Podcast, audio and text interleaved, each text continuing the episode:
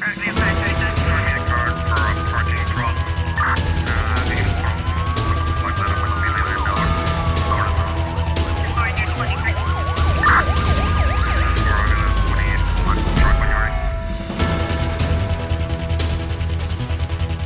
O líder do cartel colombiano Clã do Golfo, conhecido como Otoniel, foi condenado esta terça-feira a 45 anos de prisão por um tribunal federal dos Estados Unidos em Nova York por tráfico de drogas. Considerado o maior narcotraficante da Colômbia, Dairo Antônio Usuga tinha sido extraditado da Colômbia em maio de 2022 e confessou-se culpado em janeiro de 2023 de tráfico internacional de cocaína. Otoniel admitiu ter transportado mais de 96 toneladas de cocaína para os Estados Unidos via América Central e México. O colombiano de 51 anos enfrentava uma pena de entre os 20 anos até a prisão perpétua e também já tinha aceitado em janeiro uma sentença de arresto de 216 milhões de dólares. Otoniel tinha admitido em janeiro que, no contexto de trabalho militar, foram cometidos assassinatos pela sua organização, formada por ex-integrantes de grupos paramilitares de extrema-direita, que pode chegar chegar a 6 mil elementos. O colombiano também referiu que o clã fornecia segurança para laboratórios e narcotraficantes e cobrava imposto uh, pela cocaína que transitava pelo território sob o seu controlo. Sete meses após a sua detenção uh, na Colômbia, a extradição de Otoniel, que comandava a organização desde 2012, foi seguida por uma sangrenta campanha de assassinatos contra polícias no país sul-americano. Com a eleição do presidente Gustavo Petro a favor de negociações com vários grupos armados, Otoniel pediu à sua quadrilha em agosto de 2022 para acabar com a vaga de assassinatos. De acordo com a agência antidroga dos Estados Unidos, o clã do Golfo colaborou com os cartéis mexicanos de Sinaloa e Jalisco Nova Geração para o contrabando de drogas para os Estados Unidos. Cerca de 90% das drogas que chegam ao mercado norte-americano têm como origem a Colômbia e muitas vezes são misturadas com fentanil, uma substância poderosa e mortal adicionada pelos cartéis mexicanos, segundo uh, os dados eh, do eh, Departamento uh, norte-americano antidroga.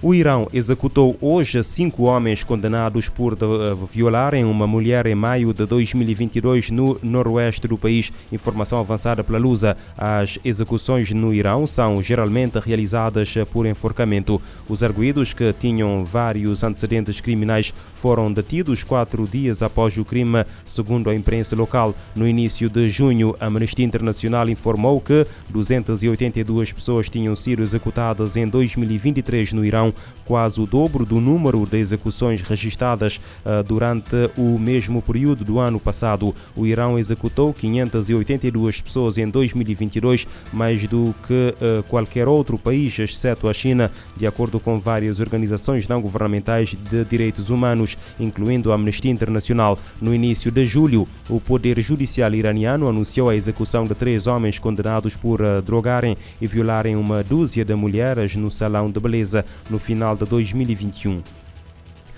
Um total de 41 pessoas morreram num novo naufrágio registrado nas últimas horas ao largo da ilha italiana de Lampedusa, no sul da Itália, segundo testemunhos de quatro sobreviventes resgatados por uma patrulha da Guarda Costeira. De acordo com os médios locais, os resgatados que se encontram em estado de choque explicaram às autoridades que o barco tinha saído de Sfax, na Tunísia, e que, após cerca de seis horas de navegação, virou devido a uma grande onda e as pessoas, entre as quais três crianças, caíram ao mar.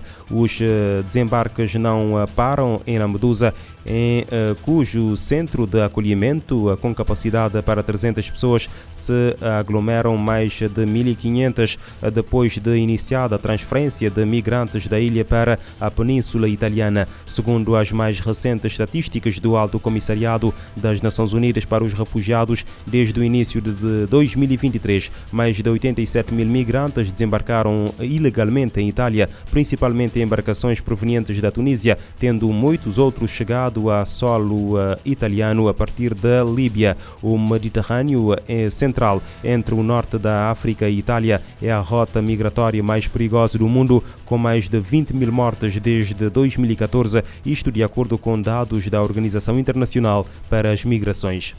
A ONU pede a cooperação total da Síria para a eliminação de armas químicas. A reunião do Conselho de Segurança desta terça-feira abordou a situação no país árabe.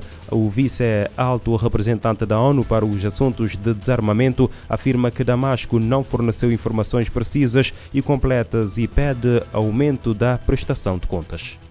O vice-alto-representante da ONU para Assuntos de Desarmamento, ADD de EBO, apresentou ao Conselho de Segurança nesta terça-feira suas considerações sobre a eliminação do programa de armas químicas da Síria. Ele enfatizou que a cooperação total do país árabe com a Secretaria Técnica da Organização para a Proibição de Armas Químicas, OPAC, é importante para encerrar todas as questões pendentes. The declaration submitted by the Syrian Arab Republic still cannot be considered accurate. Porém, Ebo afirmou que a declaração submetida pela Síria ainda não pode ser considerada precisa e completa, conforme a Convenção de Armas Químicas, dadas as lacunas e inconsistências identificadas que permanecem sem solução.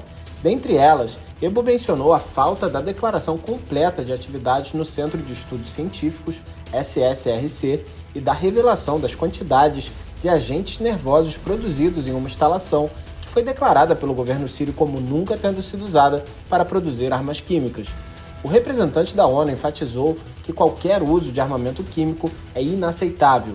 Segundo ele, a falta de prestação de contas por este uso é uma ameaça para a paz e segurança internacionais e um perigo para todos.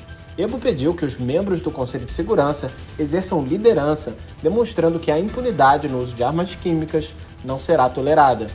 Da ONU News em Nova York, Felipe de Carvalho. ONU pede a cooperação total da Síria para a eliminação de armas químicas. A cidade japonesa de Nagasaki acolhe hoje eventos em homenagem às vítimas do lançamento da bomba atômica que aconteceu há 78 anos. Estima-se que mais de 200 mil pessoas morreram após o bombardeamento feito durante a Segunda Guerra Mundial pelos Estados Unidos, três dias depois do primeiro em Hiroshima. Nagasaki presta assim tributo aos falecidos e aos que sofreram com comícios e várias manifestações artísticas. A mensagem, o secretário-geral das Nações Unidas enfatizou que a humanidade está diante de uma corrida armamentista em relação às armas nucleares. António Guterres destaca que o tipo de armamento vem sendo utilizado como instrumento de coerção. O chefe da ONU alerta sobre a modernização de sistemas de armamento e de sua inclusão em estratégias de segurança nacional. Guterres fala ainda de um distanciamento entre países e regiões num momento marcado por divisão e desconfiança. Para ele, o risco de uma catástrofe nuclear está agora em seu nível mais alto desde a Guerra Fria. O secretário-geral pede ainda que os bombardeios de Nagasaki e Hiroshima continuem na memória e não seja esquecida a sombra da aniquilação nuclear para que esses eventos jamais se repitam.